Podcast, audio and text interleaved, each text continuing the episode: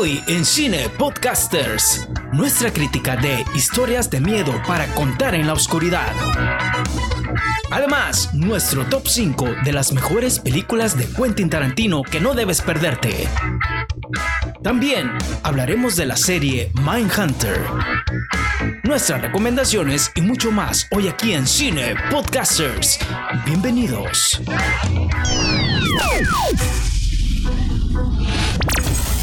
Soy, ahí está. ¿Qué tal?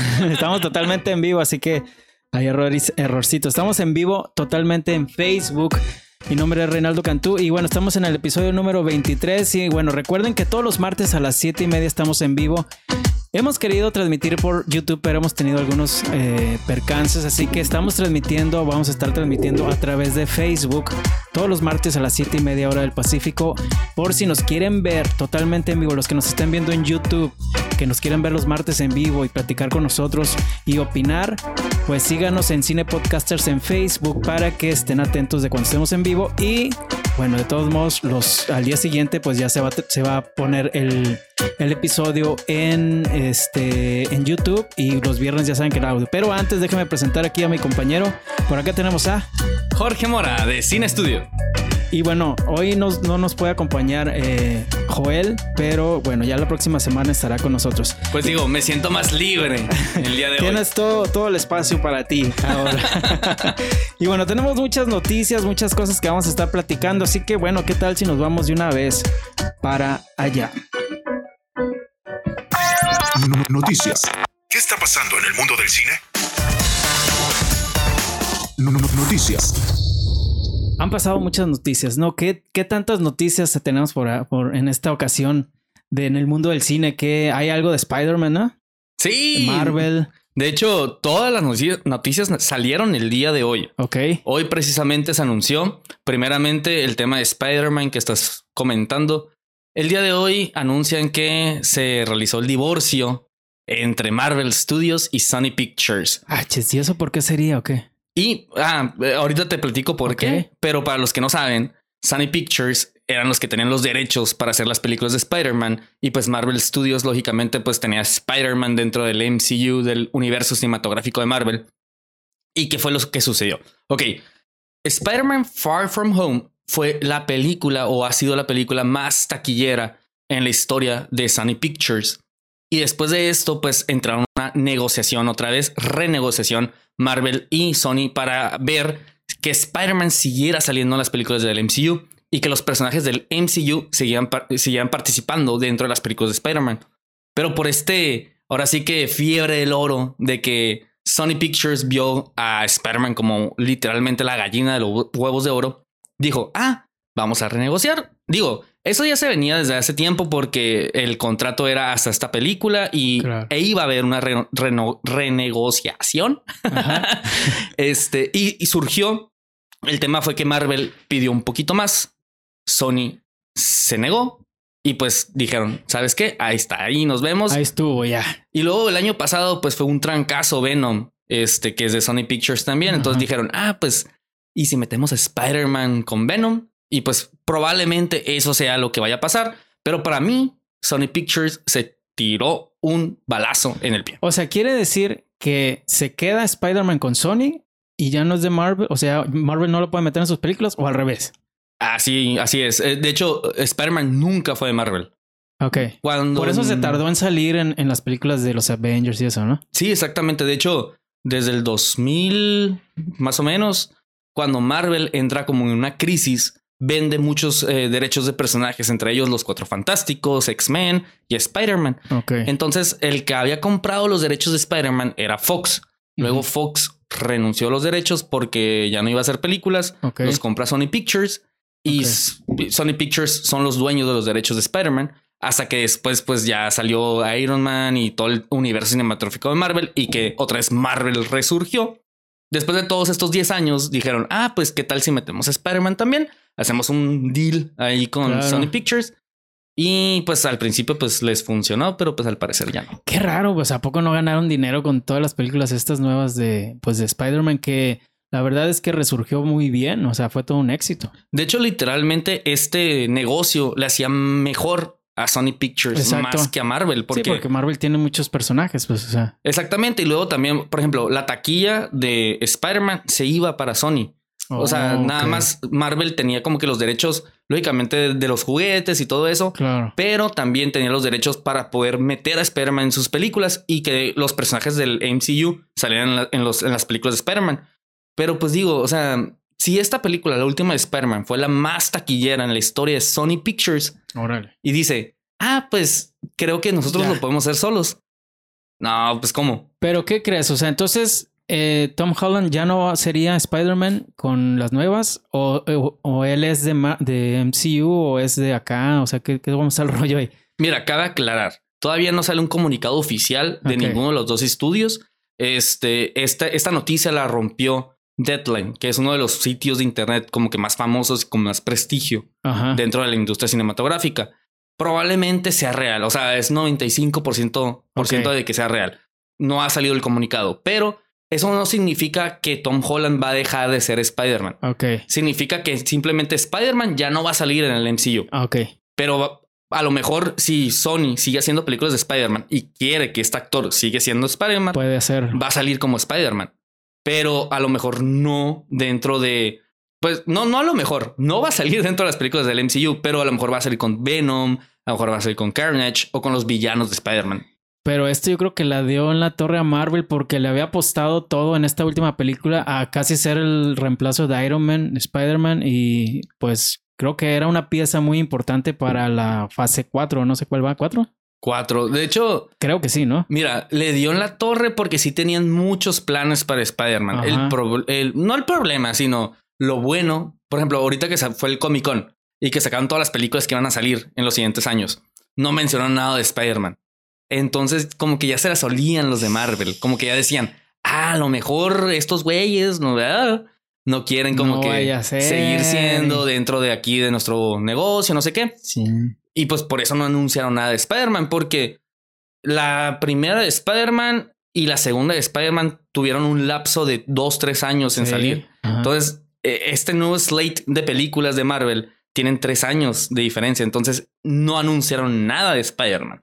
Entonces, es como que a lo mejor ya se la solían y probablemente, digo, Kevin Feige, que es el, el- el director de. Marvel Studios, el presidente, él planea a largo plazo. Entonces, si ya sabía o ya se la solía que Sony no iba a querer, pues ya tiene su plan B, su plan C y su plan D. Sí, me imagino.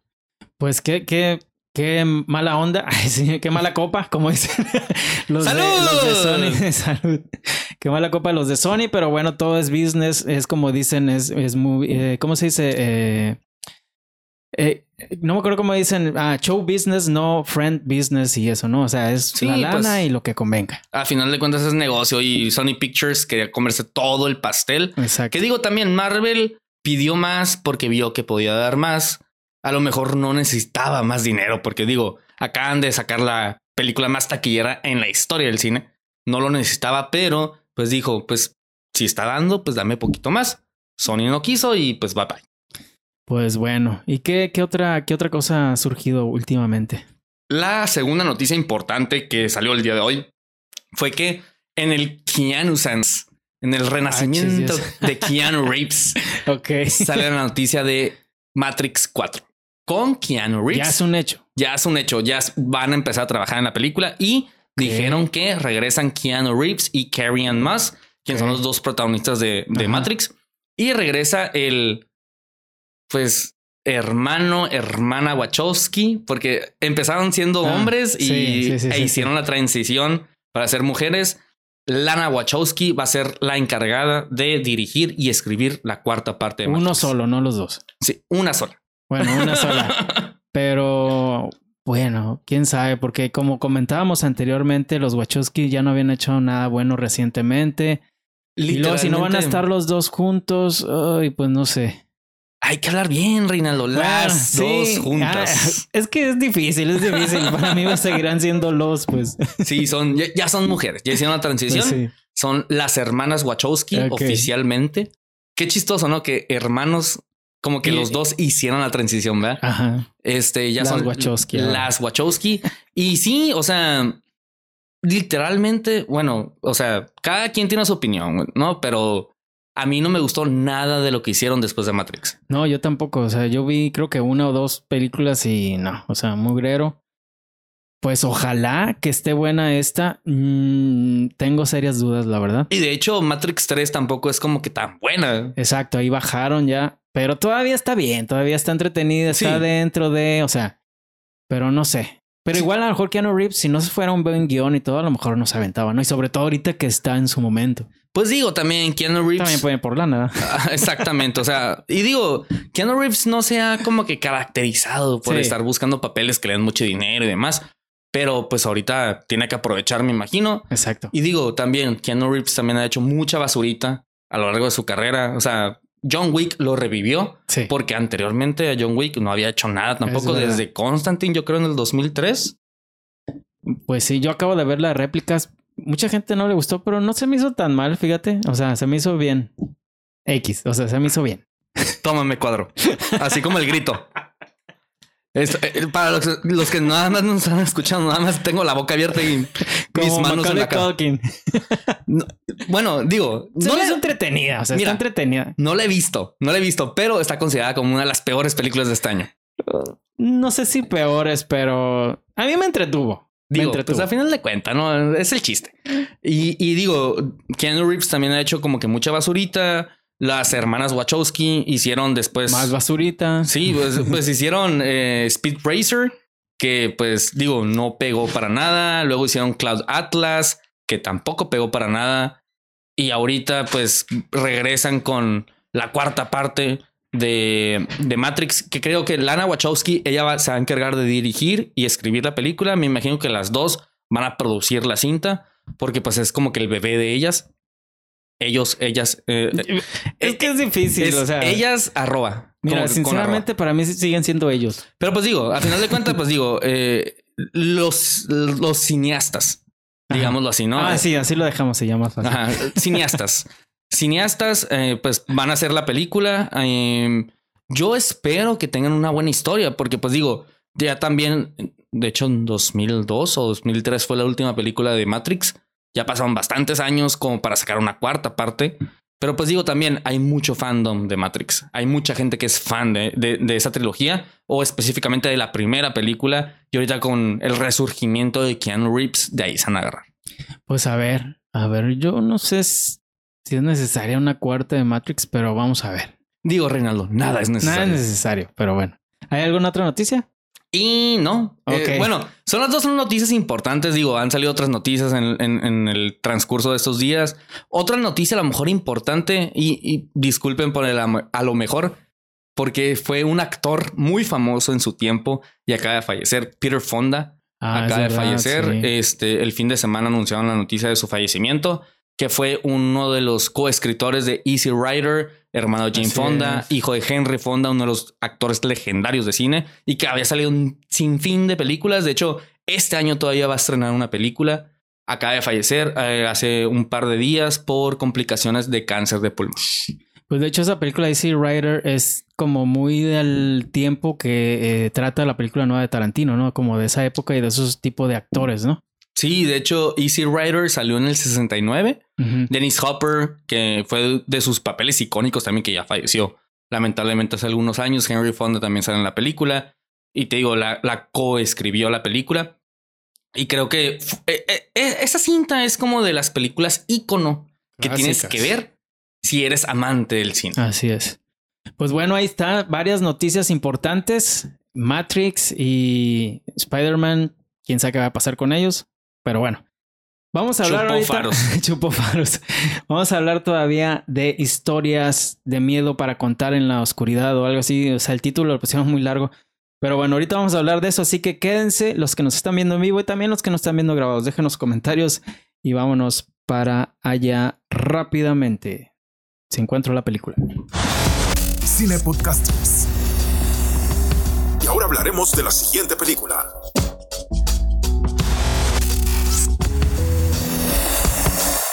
Historias de miedo para contar en la oscuridad, ¿sí se llama, no? Sí. está, muy largo ese nombre. Es que es la traducción literal. Literal, o sea, ahorita sí hicieron bien la O sea, traducción del sí. título. En inglés se llama Scary Stories to Tell in the Dark. Que está basada en varios libros, ¿no? Que ya existían, algo así, ¿no? De hecho, no son varios libros, es un solo libro, Ah, es un solo pero libro. es un libro de antologías. Ok. ¿Te acuerdas de esos libros que leíamos cuando estábamos chiquitos que eran como que muchas historias cortitas? Sí, sí, sí. o como sí. los libros de texto donde salía el perro en el Sí, libro sí, amarillo, sí, sí, que era sí, como sí, que sí. muchos cuentos. Ah, ok. Haz de cuenta que es lo mismo. Eh, son muchos histo- muchas historias cortitas de terror para niños eh, dentro de un solo libro. Y lo padre de la película es que Guillermo el Toro, junto con otros escritores, adaptaron ese libro para hacerlo una sola Una sola película. historia. Entonces, eso se me hizo curada, ¿no? Este, de hecho, ese libro es como considerado uno de los libros que todos los jóvenes, adolescentes o los niños, más grandes leen en Estados Unidos. Es como un libro ícono. Es muy clásico. Exactamente. Y lo padre del libro es que dentro del libro trae imágenes, que las imágenes son de los monstruos que vemos en la película. Que, que veo que supe que los basaron mucho en los dibujos esos, ¿no? Los monstruos en pantalla. Totalmente, totalmente. Que creo que una de las estampas del cine de Guillermo del Toro eh, es el diseño de sus monstruos o de sus criaturas, ¿no? Y esta película lo lleva a la pantalla grande muy fielmente en base al libro o al material previo. Que creo que eh, ahorita que vamos a hablar de lo bueno y lo malo, este les platico qué me pareció el tema de los monstruos. Ok, bueno, y cabe aclarar que Guillermo del Toro no dirige esta película, solamente la produce. Y así en general la trama, o sea, se trata de una niña, es un niño, no, es un joven, algo así. Yo no vi la película, les aclaro.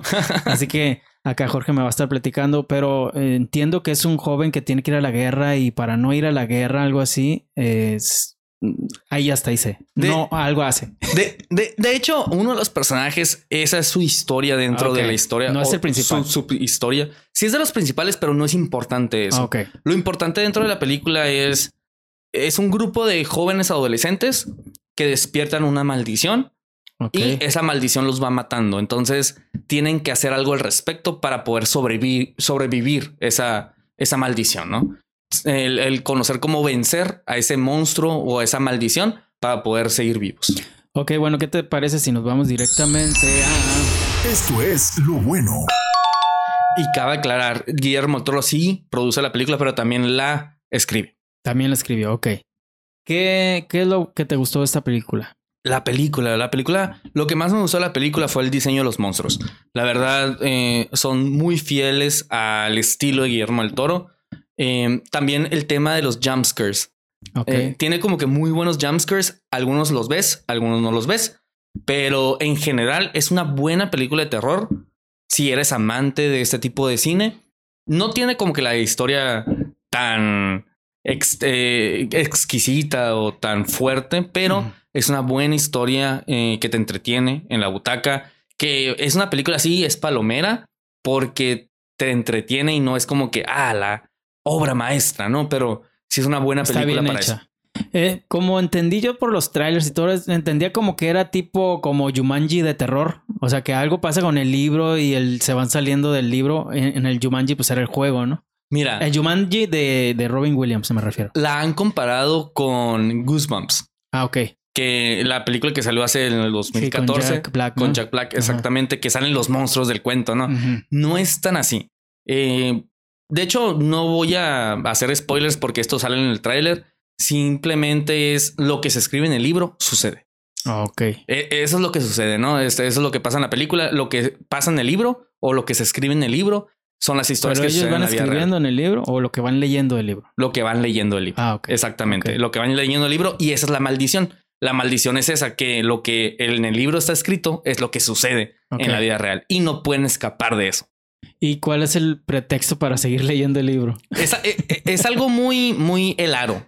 Ok. Como que, Ah, ok. como que ya tuvieron el libro y ya, Ya no lo pueden, este... ya, la tiznaron. ya lo ya. O sea, ya, ya chuparon faros después de haber agarrado el libro. Como que Ok. Virgencita Santa, este, bendíceme, please. Y pues ya, Ya estuvo. ajá, están malde- maldecidos, Ok. malditos. Malditos. Este, también maldecidos es, es palabra correcta. ¿no? ¿Sí? Maldecidos, pues... ¿O pues bueno, habría que buscar a alguien que nos diga ahí. Yo siempre No, he entendido... Están malditos, están malditos ya. La, la maldición la tienen, este, pero, pero no les voy a contar si sale o no sale en el libro o se va escribiendo porque es algo Es de la parte película. de, de la trama. Entonces, este, el tema de los monstruos, eso sí, 100%. De hecho, Varias de las muertes también son muy buenas. Ok. No son tan gore. De hecho, no es hay gore. PG-13, ¿no? Ajá, es para adolescentes. De hecho, literalmente es una película para adolescentes. Ok. Eh, pero, pero sí tiene como que sus buenos sustos, el tema de los monstruos y también el tema de cómo juntaron historias chiquitas para contar una historia más grande. Como que sí, sí lo hicieron de una Sí manera funciona. inteligente. Eh, no tanto que funcione en el tema de que digas, ah, es una excelente historia porque no es tan novedosa. O sea, es algo que ya se venía contando o es algo trillado, pero supieron cómo contar estas historias cortitas para hacerla una historia grande. Entonces, eso está padre. Ok. ¿Alguna otra cosa que te haya gustado de, de la película? Eh, pues digo, salen Dean Norris de Breaking Bad. Eso es algo bueno. Ah, este, y creo que ya, o sea, digo, los actores hicieron su papel. No son, no son malas conocidos en los chavos estos. Los no chavos. son los chavos, el chilango regresó. Regreso. Eh, no, no son tan conocidos. eh, de hecho, ninguno es famoso más que el que le hace del bully o del malo en la película. Él eh, acaba de salir en, un eh, en Euforia de HBO. Ah. Entonces, como yo de ahí lo reconocí, o sea, cuando lo vi en Euforia, yo jamás lo había visto ese actor ok. y dije, ah, es el mismo de Euforia. Pero de- luego de eso no hay ningún actor famoso, la verdad. Ningún actor. Ok, pues bueno, ¿qué te parece si entonces vamos a ver Lo malo. algo malo de la película que no te haya gustado? Algo malo, yo me estoy viendo en pantalla, estoy haciendo como que muchas señas y Saludos, que- saludos a, a Luis Ángel Polanco y a Joel que nos, se, bueno, se unió. Nos está viendo desde su casa. A ver, critícanos, Joel. luego de que no está. Algo malo que, que quieras este, discutir aquí. Algo malo, el tema de, de la historia muy trillada. La verdad es que Ok. es una historia muy trillada, no es una historia que aporta nada nuevo. Ok. pero funciona. Entonces, como que no le pongo tanta tachita. El tema que no me gustó son dos. Uno es Guillermo el Toro está este, acostumbrado, es como que un icono del tema de los efectos prácticos y del maquillaje. Sí. Todos sus monstruos son de maquillaje, no son CGI. Bueno, en, en- en sus películas que son de monstruos, porque por ejemplo, pues Pacific Rim, pues claro, que tenía que hacer CGI, pues no puede hacer monstruos de, de dos metros ni tampoco robots de dos y, la metros. Shape ¿no? of Water era también con. Sí tenía mucho CGI, pero por ejemplo, Doug Jones, quien hace a la criatura en The Shape of Water, él traía mucho maquillaje y él era él. Ajá, ya nomás monstruo. eran como los ojos y cosas así animadas, ¿no? Sí, como que detalles. El tema aquí de las criaturas, las primeras sí son efectos prácticos y maquillaje y tienen sus detalles de CGI. El último monstruo es completamente CGI. Es como stop motion porque hay un actor que tiene el crédito como ese monstruo. Entonces sí se ve totalmente CGI y eso te saca un poquito la película porque los otros monstruos sí se veían reales, sí se veían de carne y hueso. Y hueso. Este se ve de computadora. Entonces como que eso te quita un poquito de la Brinca historia. mucho, pues. Sí, ajá, como que te salta a la vista de que, pues, o sea, ¿por, por qué los otros sí y este no, no? ¿Qué digo? También era muy difícil hacer ese monstruo porque tiene una peculiaridad que no se puede hacer en persona. No voy a decir qué, pero sí Ok. tiene una peculiaridad que no se puede hacer en persona. Entonces, era, se tenía que hacer el CGI. Y otro tema que no me gustó de esta película es que dejaron un final abierto. Ah, Dejaron un final como para una precuela, digo, para una secuela o una segunda parte. Entonces digo, si ya hiciste la película y crees que te va a ir bien, pues tiene un final y después escribe tu siguiente guion a partir de ese final. exacto. Pero esta película deja eso abierto. Entonces por eso no. O si quieres hacer un gancho, haces el final y luego introduces el nuevo elemento, ¿no? Eh. O sea, de que se cierra y luego ah, pasa algo que ah, eso lo vamos a ver después, ¿no? pero, no dentro del final. No que se quede ahí sin completar. Sí, eso también odio también en las temporadas de las series. Ciérralo y ya después ah, ah, dejas este, el, el epílogo con algo nuevo, ¿no? Pero bueno. Que digo, en las series es más entendible porque traen planeadas Claro. dos, tres, cuatro, eh, cuatro temporadas. En las películas no deberías de planear Exacto. dos, tres, cuatro películas porque a lo que tengo entendido y a lo que a mí me da, da la razón es como que vas a hacer una segunda parte si la primera te funcionó. Entonces tú no sabes si la Sí primera a te va a funcionar. ¿Y qué tal si no? Y ya quedó ahí. Exactamente, pero las series ellos sí planean a dos, tres, cuatro años.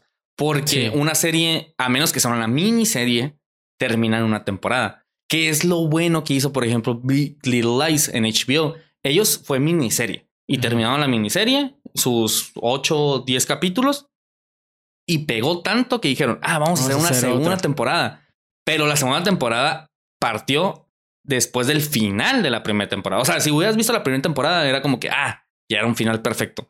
Pero después continuaron, ¿no? Pero escribieron el guion a partir del final de la primera. Así es. Sí, pues yo prefiero que cierren el- la historia de la temporada y luego ya que introduzcan un elemento que sea gancho para el siguiente, porque si no, nunca tienes final, nunca, nunca cierras el círculo. Pues tienes que ver toda la serie. Y si, y si lo hacen siempre así, a lo mejor ni lo cierran si cancelan la serie o cualquier cosa. ¿no? Pero bueno, estábamos hablando de historias. Que a menos que confirmen una segunda temporada antes de que arranque la Así primera, es, como The. Voice. Ándale, que esa ya la terminé de ver excelente. ¿eh? Ya hablamos de ella. Muy buena serie. Véanla, véanla, espero que ya la haya visto. Sí. Pero bueno, entonces, ¿cuántos cinepod le das aquí a, a esta película? Historias de miedo, bla, bla, bla, bla, bla, bla. para contar en la oscuridad. La verdad me gustó mucho la película, me entretuvo bastante. Le pongo tres. Tres, Tres ok. de cuatro. Eh, es una buena película de terror. Es de lo mejorcito que he visto de terror este año. Porque he visto mucha también basurita a lo largo de- Sí. del 2019 y he visto bastantes películas de miedo. Esta es una de las buenas. Lo que también me emocionó casi igual que la película dentro de mi experiencia en el cine fue el tráiler para Midsommar Ok. que va a salir en septiembre, me parece aquí en México. En Estados Unidos salió hace como tres meses, pero aquí en México sale en, en septiembre, que es del mismo director de Hereditary, El legado del diablo. Ah, ok.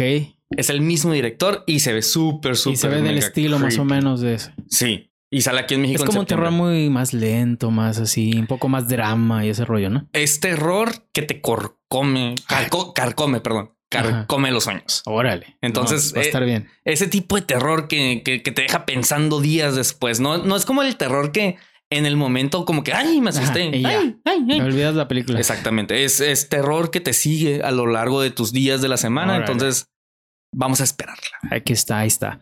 Pues bueno, entonces si está recomendable esta película de historias de miedo, véanla. Por lo, por tres cinepods está bastante bien. Y bueno, déjenos sus comentarios ahí.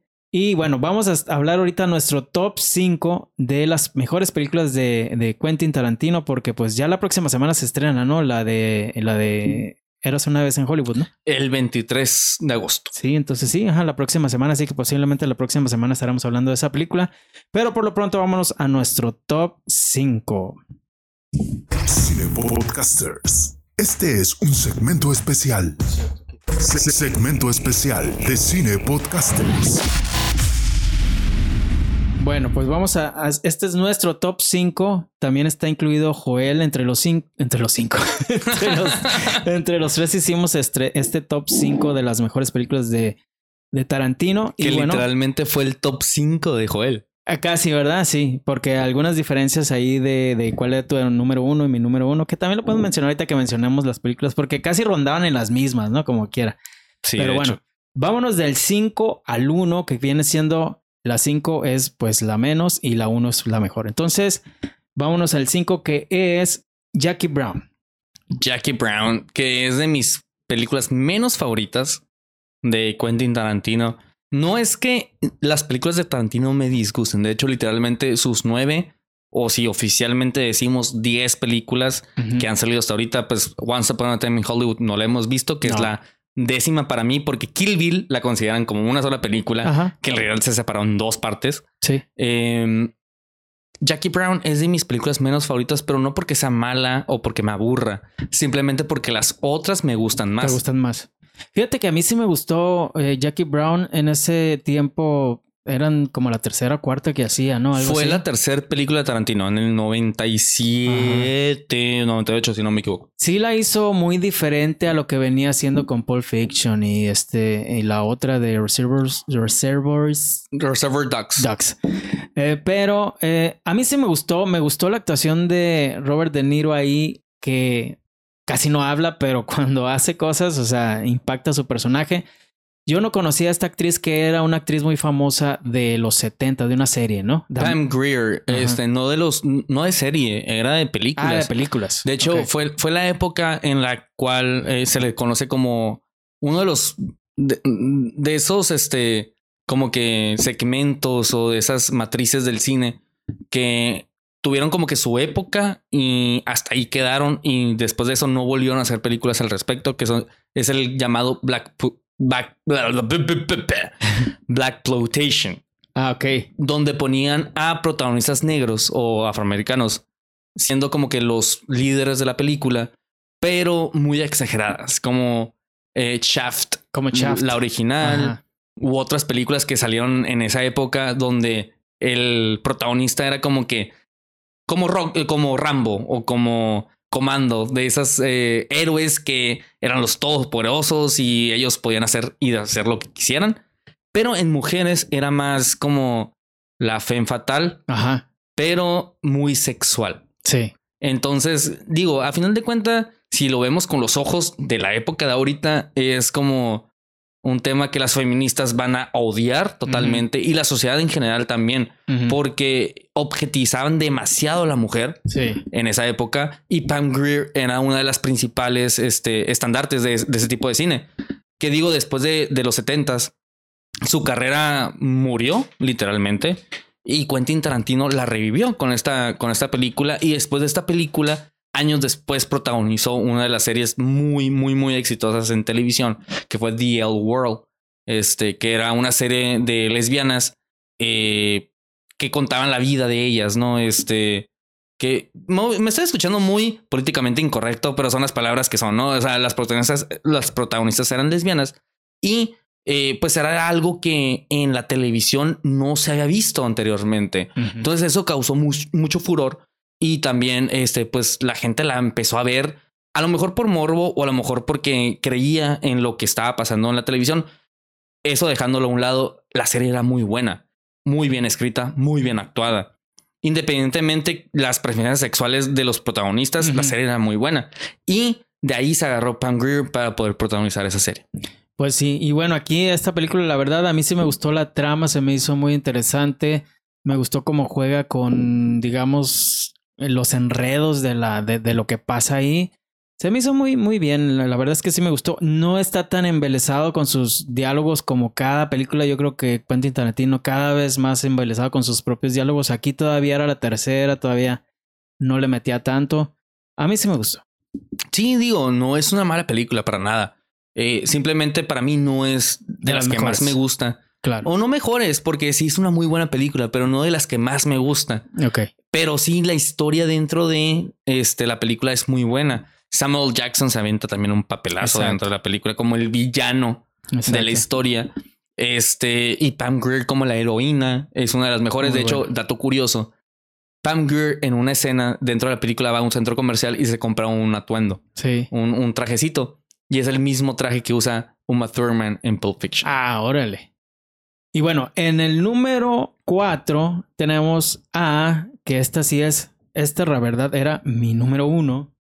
O sea, cada quien dio su número uno y, entre todos hicimos. Y es Kill Bill.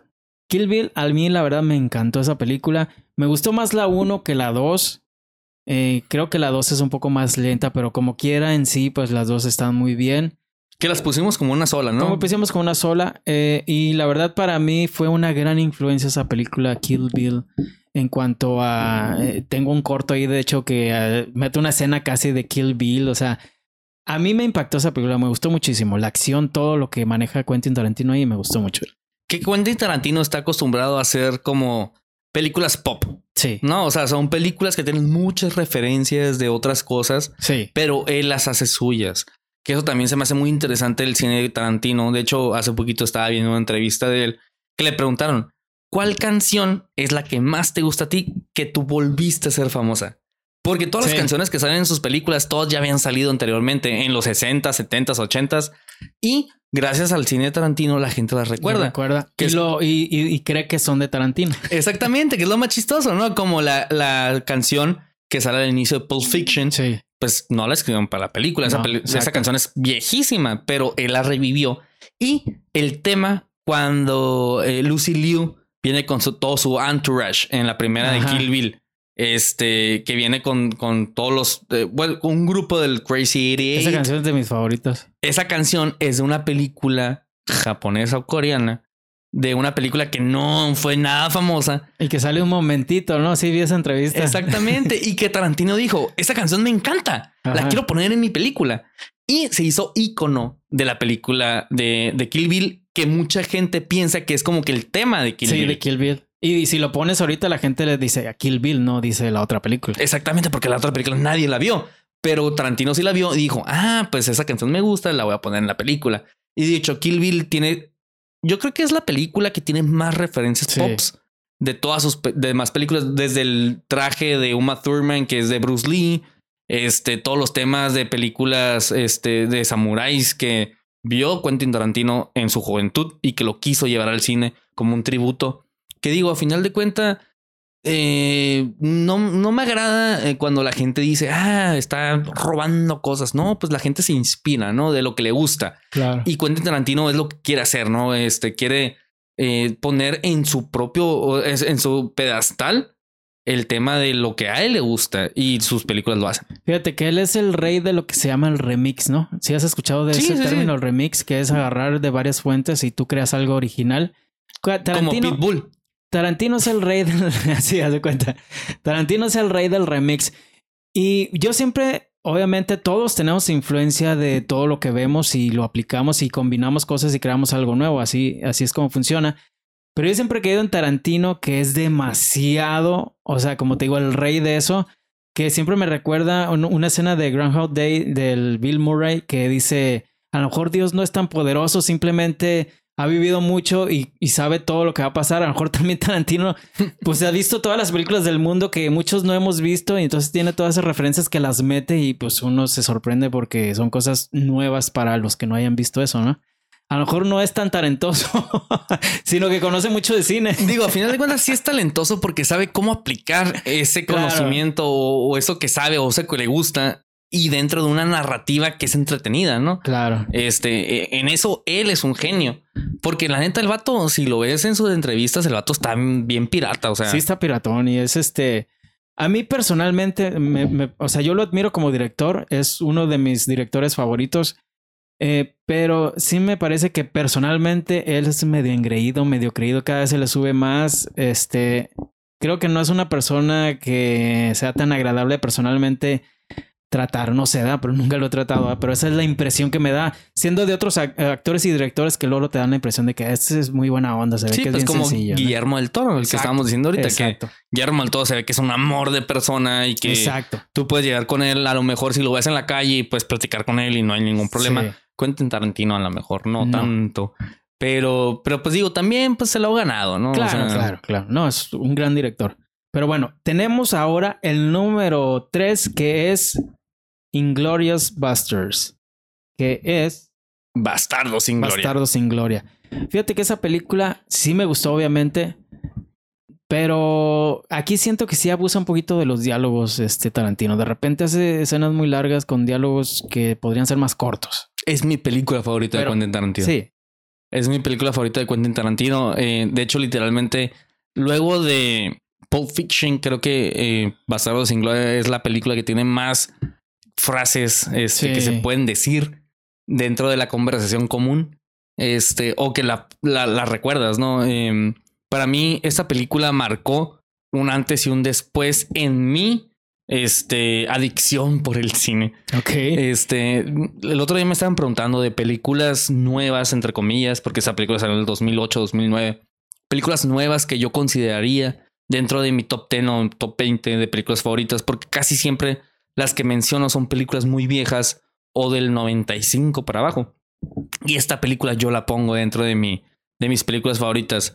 Eh, Brad Pitt para mí es un personaje icónico dentro de, de, la película y también Christoph Waltz, que es de los... Exacto, es lo que iba a decir, o sea, ahí se aventó un papelazo, que ahí lo descubrimos porque yo no lo conocía antes de esa película. Totalmente, totalmente. Él se, se había dedicado, es un actor alemán, se ha dedicado a hacer totalmente puro cine europeo. Y, y Quentin Tarantino lo ve en una película y dije, y dice, perdón, él, él, él quiero que salga en mi película. Excelente opción. O sea, la actuación que se avienta de un villano totalmente este cruel eh, y luego con carisma. O sea, que es dos cosas que se combinan. Que yo esperaba que hubiera hecho ese papel en la película de James Bond y fue totalmente desperdiciado mm, creo que no, no funcionó. ¿no? En esa película y En la también película en de el James avispón verde también, que También. fue el villano también súper desperdiciado. Pero ahí es donde te das cuenta La dirección. el guion también guion, de. Quentin Tarantino. O sea, los diálogos que debes de decir para que po- poder hacer que un actor pueda sobresalir dentro de la película. Para mí, Hans Landa, Christoph Waltz en esta película es top 3 para mí De de, los los, villanos. mejores villanos que Sí. yo he visto en el cine. Número uno para mí eh, es eh, Amon Goeth de la lista de Schlinder. Mm, Este eh, Ralph Fiennes es el, el que hace el, el papel. Para mí es el mejor villano que yo he visto en una película yo porque sí. es, es alguien malo en verdad y disfruta ser malo y, y le gusta matar gente y aborrece a los judíos. O sea, para mí es el mejor villano que yo he visto en, un- en una película de cine. Luego, una película de cine, no. Sí, porque hay películas para televisión. Bueno, Así sí, que- sí, sí. Ahí está. La salvaste. La salvé. Este Hans Landa para mí es el segundo porque es un villano que te cae bien. Es un villano agradable a la vista. Te gusta verlo hablar, te gusta verlo en la pantalla. Y para mí, tercer lugar es Darth Vader. Claro. Sí, son, sí, sí, para mí son los tres mejores villanos que yo he visto en la pantalla grande. Fíjate que la, la escena del inicio de, de esa película de Bastardos sin Gloria es una maestría en el cine. O sea, la verdad, cómo va poco a poco subiendo la tensión. Primero uno como, como audiencia, como espectador, ni siquiera sabes qué está pasando, pero sientes la tensión en el ambiente y luego ya te vas dando cuenta de que, o sea, es una escena, o sea, yo creo que esa, esa escena es la mejor de toda la película, no sé. Y el intercambio de diálogos dentro de la, de, de- de la escena. Este eh, Hans Landa platicando con el ovejero, con el, ah, este, el, el granjero que está Ajá. ocultando a la familia La judía. familia. dentro, eh, dentro de su casa, porque pues están en el sótano de la casa que lo está ocultando. Y luego cuando sale Shoshana corriendo y Hans Landa, Arwa Shoshana. Creo que es de las mejores escenas Sí. también del cine en Exacto, general. del cine. Este, no nada más de las películas de Tarantino, del cine en general. Sí. Y es de esas este, escenas que siempre te, te van a quedar en la memoria. Exacto. Sí. Y este, bueno, vámonos al número dos. Que, ah, bueno, nomás antes se iba a mencionar que a mí no me gustó mucho Brad Pitt ahí porque siento muy fingida lo de la quejada, como que me sacaba de la película. Gorlami. Ok. Digo, Brad Pitt eh, para mí sí funcionó dentro de la película porque era el personaje que estaba Pero interpretando. no se te hacía como fingido. ¿Por qué está haciendo esa cara Brad Pitt? Pues porque tú sabes que no es así Brad Pitt, pues. Entonces a mí se me sacaba un poquito eso como... A mí de, me ah, encantó. A mí me encantó Brad Pitt en la película, junto con todos los bastardos, el, el oso judío también. Este eh, Stiglitz también me encantó. Eh, digo, pero Brad Pitt para mí fue eh, o es uno de los personajes que recuerdo con mayor avidez dentro de mi, de, de mi vicio por el cine, porque veo a Brad Pitt en esa película y para mí es uno de los personajes que siempre voy a recordar. Y de las actuaciones de Brad Pitt que siempre también voy a recordar. O sea, Bueno, sí. puedo recordar los papeles de Brad Pitt y los más famosos que es de que What in the box? What's in the box? Este de Seven o lo recuerdo en 12 Monkeys como un loco Sí. o recuerdo como Benjamin Button, pero en Inglourious Bastards, este como Gorlami, lo voy a recordar siempre. Pues bueno, y bueno, en el número dos tenemos a Perros sin Gloria. Perros sin Gloria. No, perros de reserva. Perros de reserva, digo, no perros sin gloria. Este, La- esa fue la primera película de Tarantino, ¿no? Con esa fue con la que se dio a conocer, digamos. Había hecho una película ahí perdida o un corto, no sé, ¿no? Y esta fue como que la, la primera que. De hecho, lo colocó en los, en el, en los canes, ¿no? En- Es la oficial, la primera película oficial de Quentin Tarantino. Había sacado un- otro, otra película antes, pero era una película semi profesional o amateur. Este, esta fue la primera película oficial que hizo, el primer largometraje. Lo mostró en Sundance, en el festival este, de cine independiente. Ah, en Sundance, es verdad, Sundance. Y fue, ahora sí que, de hecho, Tarantino fue el que eh, puso en la mira, en el mapa, a Sundance, porque sí, fue un festival que creó Robert Redford, pero Reservoir Dogs fue la primera película importante que salió de ese festival en el 93 y que también no nada más salió del festival, sino que fue un furor internacional, porque con esa película Quentin Tarantino también, él se dio un nombre dentro de la industria. Él ya había escrito la de True Lies. True Romance. True Romance. Y este, y con eso, como que eso le abrió las puertas para poder hacer esta película, ¿no? De, de este, de perros de reserva. Totalmente, porque dentro del cast de Perros de Reserva, la mayoría de los actores en su tiempo no eran tan famosos como Michael Madsen. Nada más el, Tim Roth. el policía, ¿cómo pero- se llama? No, no. De hecho, Tim Roth, quien era el policía, tampoco era Pero tan famoso. El otro, el, el- Harvey Keitel. eh, Harvey Keitel. él era la, la gran estrella de la película. Este, él, de hecho, literalmente empezó su carrera junto con Martin Scorsese. La primera película de Martin Scorsese, Harvey Keitel la protagonizó. Sí. Y él y fue su primer protagónico. O sea, literalmente la carrera de Martin Scorsese y Harvey Keitel Van crecieron al mismo tiempo, exactamente. Junto con Leonardo DiCaprio y Robert De Niro, el actor que más películas ha hecho con Martin Scorsese es Harvey, Harvey Keitel. Keitel. Sí, de hecho, él fue el que apoyó a esta película de Perros de Reserva y fue gracias a él que ya, ya tuvo el presupuesto y ya se integraron más actores, ¿no? Eso es lo que yo entiendo de cómo es la historia de esta película de Perros de Reserva. Sí, y después de eso también hizo una relación muy prolífica con Quentin Tarantino porque ya salió en varias películas Exacto. del director. Esa fue la primera, después también salió en Pulp Fiction, que es Mr. Wolf, el, el que arregla las cosas, que es cuando le vuelan la cabeza Exacto. al negrito en el, en el carro, que es el que arregla todo el tema. Exacto, sí. Este, y luego creo que sale en otra película también, Harvey Keitel de, de Quentin Tarantino. Creo que salen Pues tres. sale en la de este, no, no mencioné esto ahorita, la de Crepúsculo al amanecer. Del Crepúsculo del Amanecer, ahí sale, ahí el que la el- escribió fue Quentin Tarantino, él no la dirigió, la Ah, película bueno, la dirige verdad. Robert Rodríguez, pero también sale en la película, exactamente, o sea, ya ha tenido como que una mancuerna de trabajo con, con Tarantino. Así es. Y bueno, esta película de Perros de Reserva, eh, aquí descubrimos al Tarantino con sus diálogos que son como, como que sorprendieron, ¿no? Porque no era lo que uno esperaba de, de unos asesinos, por ejemplo, que están hablando muy cómodamente en un... Bueno, rateros. Bueno, rateros, muy cómodamente con cosas muy cotidianas y todo esto. Eso se va, este, vamos descubriendo estas, este tipo de escenas en esta película, ¿no? Y eso fue parte de lo que llamó la atención, me imagino. Y de hecho también, además de eso, del tema de los diálogos, porque la, la primera escena donde están en el restaurante y que están discutiendo acerca de la propina y que Mr. Pink no quiere dejar propina porque él no cree en la propina. Eh, además de eso, fue una película que revolucionó el tema del cine, no nada más porque fuera independiente y porque Quentin Tarantino y porque Harvey Keitel, no nada más por eso. Es una película que se trata de un robo y el robo jamás aparece dentro de la película. O sea, es como si dijeras, ah, es la película un monstruo y el monstruo nunca, Nunca sale. aparece. Es como el, el proyecto de la Bruja de Blair. Se Sí. trata de, de, pues, de una entidad y la entidad jamás sale. Jamás aparece. Entonces, eh, eso fue lo que hizo diferente a la película de Perros de Reserva, que fue una película de un robo y el robo nunca Sí, sale. muy creativo, pues para tener un presupuesto de eso tenían que buscarle y la verdad lo hizo muy bien. Y bueno, en el número uno tenemos obviamente a Pulp Fiction, ¿no? Que es, pues yo creo que sí, de la mejor película de Tarantino en sí. Eh, a mí me gustó mucho esa película porque Tiempos violentos tiempos en violentos en español. español. me gustó cómo jugó con precisamente el- la estructura del, del, del guion de la, de la película. O sea, a pesar de que la película está contada casi al revés, o sea, primero pasa el final y luego el inicio es hasta el principio y así.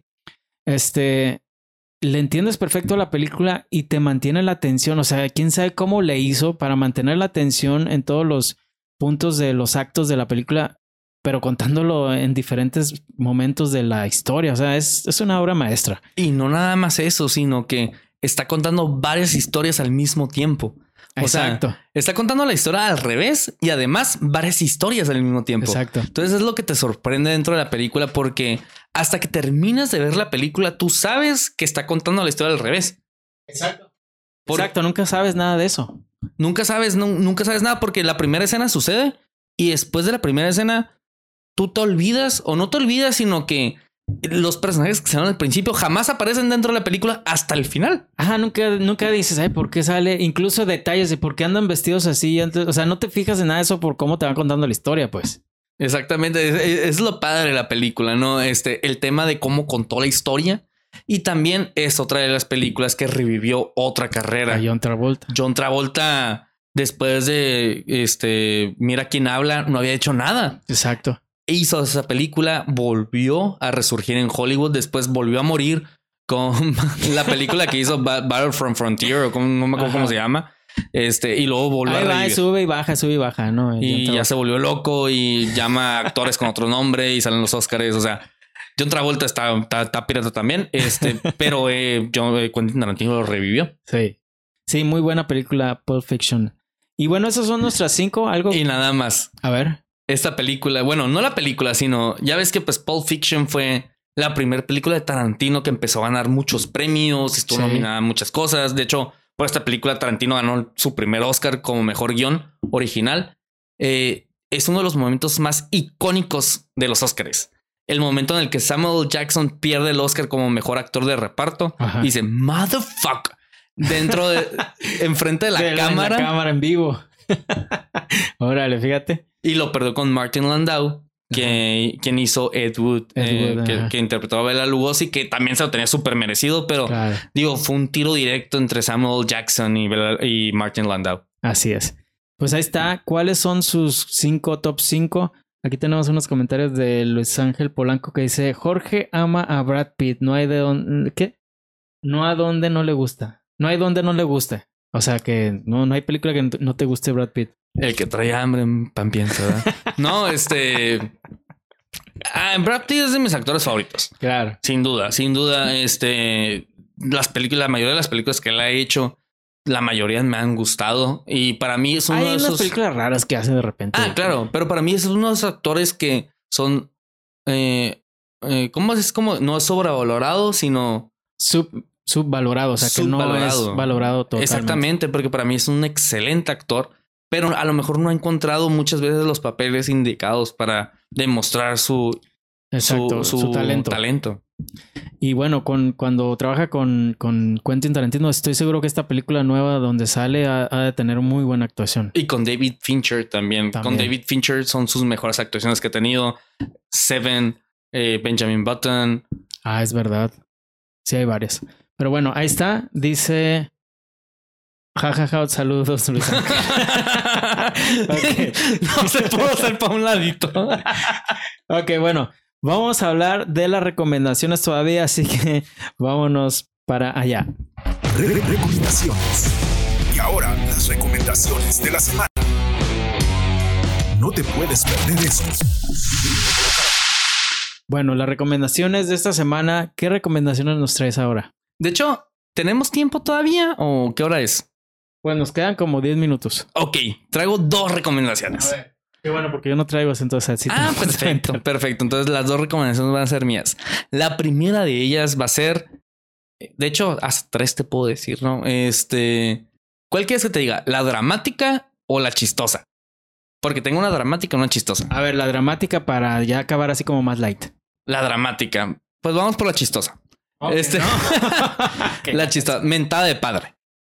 La película, la película que está ahorita en el cine, Mentada de padre, con Héctor Suárez, este, como el ¿A patriarca de sí una familia. La verdad me reí bastante dentro de la ¿Sí? película. eh. La función. Porque no he escuchado buenas críticas. Me reí muchísimo. Eh, tenía mucho tiempo de una comedia mexicana que no me reía tanto. Son de los mismos productores de Nosotros los Nobles y Club de Cuervos. Entonces, si no te gusta ese tipo de comedia de Nosotros los Nobles y Club de Cuervos, la película no te va a gustar. Pues es que, por ejemplo, a mí sí me gustó Nosotros los Nobles, pero Club de Cuervos no. Ah, pero porque no te gusta el fútbol. Bueno, puede ser.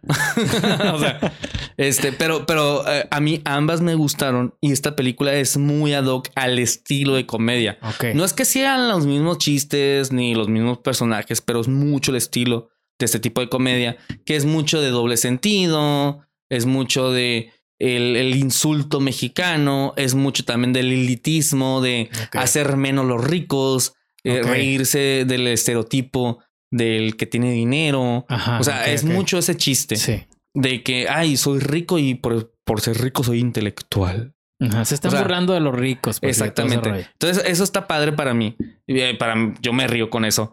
Y esta película da mucho a eso. La película se trata acerca de Héctor Suárez, es el, es el patriarca de la familia y es un eh, millonario dueño de un imperio de radio dentro de un pueblito. Entonces, como que es el único de los medios dentro de un pueblo.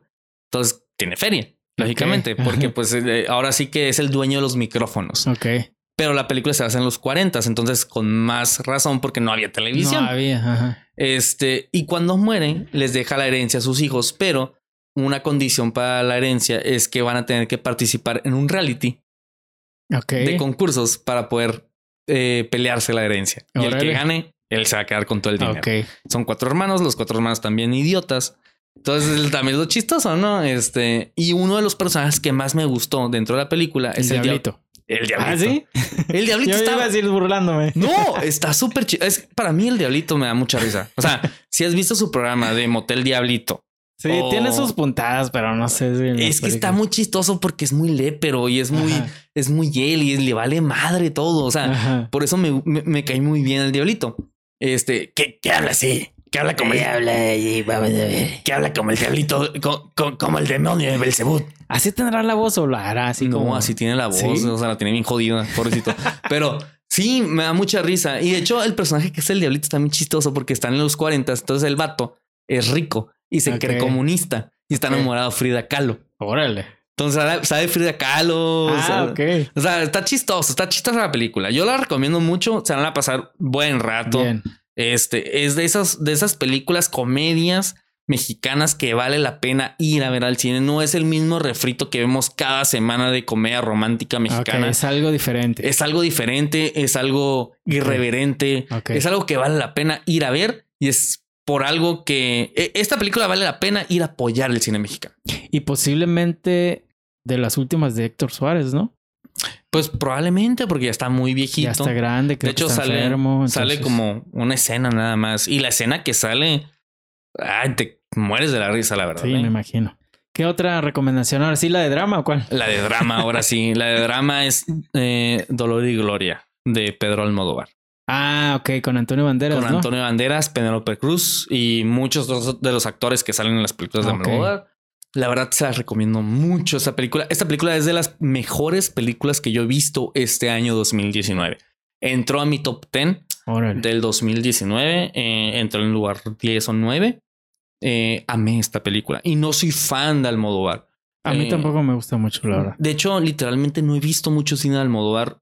eh, tengo que confesarlo. He visto tres películas de Almodóvar nada más. He visto eh, Bajo la misma piel, la película de Mm. terror de Almodóvar, No me acuerdo si vi esa, fíjate. que es la de Antonio Banderas que rapta a un violador y lo convierte en mujer. Creo que sí la vi, fíjate. Buenísima, Ajá, buenísima. bien, vi La mala educación con Gael Esa sí, García esa sí. y vi eh, Los Ay. abrazos rotos.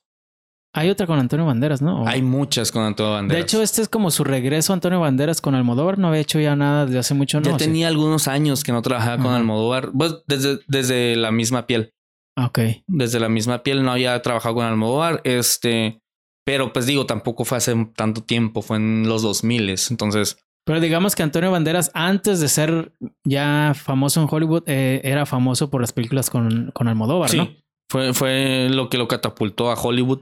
El trabajo con Almodóvar. Eh, esta película trata acerca del ocaso de un director, de un gran director español de cine, que ya en sus últimos años, pues ya no hace nada nuevo, ya no tiene ningún hit y vive de sus Se- glorias o sea, se está pasadas. proyectando. De hecho, literalmente es una, es una película semi auto semi autobiográfica Autobiográfica, de Pedro Almodóvar. Es su, él dice su película más personal Pues porque literalmente el personaje que hace Antonio Banderas Es él. es Pedro Almodóvar. Eh, y la película te está platicando cómo está viviendo en la actualidad con sus glorias pasadas. Y dentro de sus glorias pasadas vienen los recuerdos de su niñez y de su madre, que es una estampa del cine de Almodóvar. El tema de las mujeres fuertes, porque Almodóvar puede ser homosexual, pero todas sus películas siempre muestran mujeres fuertes. Exacto. Y en esta película, la que la hace de su madre es eh, Penélope Cruz, quien la hace de su madre cuando él era niño. Entonces nos está contando tanto su historia actual como su historia de cuando era niño. Eh, y nos cuenta de sus amantes, de su vida, de sus dolores, de sus gracias. Eh. Es una película completamente completa, valga la redundancia. Eh, es un círculo dentro de, de la vida de Pedro Almodóvar. No todos los eventos que suceden dentro de la película los vivió Almodóvar directamente, pero sí los vivió indirectamente. Con gente que conoció, con gente que con, con el que él vivió. Y es una película que si te aburren las películas en las cuales es mucha historia y muchos diálogos y no pasa nada de acción, la película te va a aburrir. Está lenta. No es lenta para mí, pero hay gente que a lo mejor la puede ver lenta. Pero es muy al estilo de las otras de él, porque a mí la verdad no me han gustado mucho las otras de él. O sea, pero es por... Te recomiendo nada más que veas estilo. La piel de Cabito, porque es la, la película más diferente de Almodóvar. Esta es diferente en el tema de que no tiene como que mucho el, el, el vaivén de las películas de Almodóvar. Pero la, la que para mí es más diferente porque se sale del estilo de Almodóvar es La piel cabito, que es la que te digo que es como de terror. Ah, ok. La piel Almodóvar. Hay una donde sale Miguel Bosé, ¿no? Sí, este, ay, no me acuerdo cómo se llama, pero que sale de ¿No es la de tacones algo? tacones, tacones rosas. Sí, ¿no? Algo de tacones, yo me acuerdo. Creo que sí. Eh, eh, esa película no la he visto tampoco de, de, de, de Almodóvar, pero sí, tiene, digo, tiene, Tiene un de películas. Pero esta película se la recomiendo mucho porque si les gusta el cine, o sea, la película trata acerca de un cineasta. Ok. Entonces te va a platicar la historia de un director de cine que ya no es lo que era antes. Esa, fíjate, me interesa por el tema. Me interesa, así que la voy a ver. O sea, recomiendo muchísimo. Todavía la pueden ver aquí en cartera en Mexicali. Este, en otras partes de México ya había salido antes, probablemente ya no esté. Y Pero vayan porque no, a lo mejor no dura tanto. De hecho, todavía este fin de semana va a estar. Este, en algunos cines porque en algunos lo quitan, pero vayan a verla, se recomiendo mucho y también les recomiendo, nada más no voy a decir nada al respecto, pero Ok. la segunda temporada de Mindhunter, yo sé que a ti no te gustó la primera temporada, bueno, no la has terminado, No me gustó, ya no me enganchó. pero para mí es de las mejores series que yo he visto en los últimos años, esta segunda temporada para mí es mejor que la primera, vean. Ok. Pues ahí está. Y bueno, pues ya se nos acabó el tiempo. Así que, pues muchísimas gracias a, lo- a los que nos vieron en vivo. Y bueno, saludos a Luis Ángel Polanco, que ahí nos dice Tacones Lejanos se llamaba la película. Tacones lejanos. Así es. Y bueno, muchísimas gracias. Y recuerden que entonces todos los martes a las 7 y media por Facebook vamos a estar transmitiendo en vivo por el momento por Facebook. Así que si nos quieres ver en vivo, eh, síguenos por Facebook en Cine Podcasters. Y bueno, eh, al día siguiente, porque pues no puedo, no podemos subir el video luego, luego, al día siguiente va a estar eh, disponible en YouTube y los viernes el audio en Spotify y todas esas eh, aplicaciones de audio. Bueno, ¿en dónde te podemos encontrar? A mí me pueden encontrar en Facebook como Jorge Mora, como Cine Estudio y como Cine Podcasters. Y bueno, ahí estamos. A mí en Reinaldo Cantú Oficial en Facebook. Y bueno, muchísimas gracias. Muchísimas gracias por vernos y nos vemos a la próxima. Muchas gracias por escucharnos el día de hoy aquí en Cine Podcasters. Síguenos en nuestras redes sociales. Busca toda la información en cinepodcasters.teleplot.com. Hasta la próxima semana. Planeta Producciones.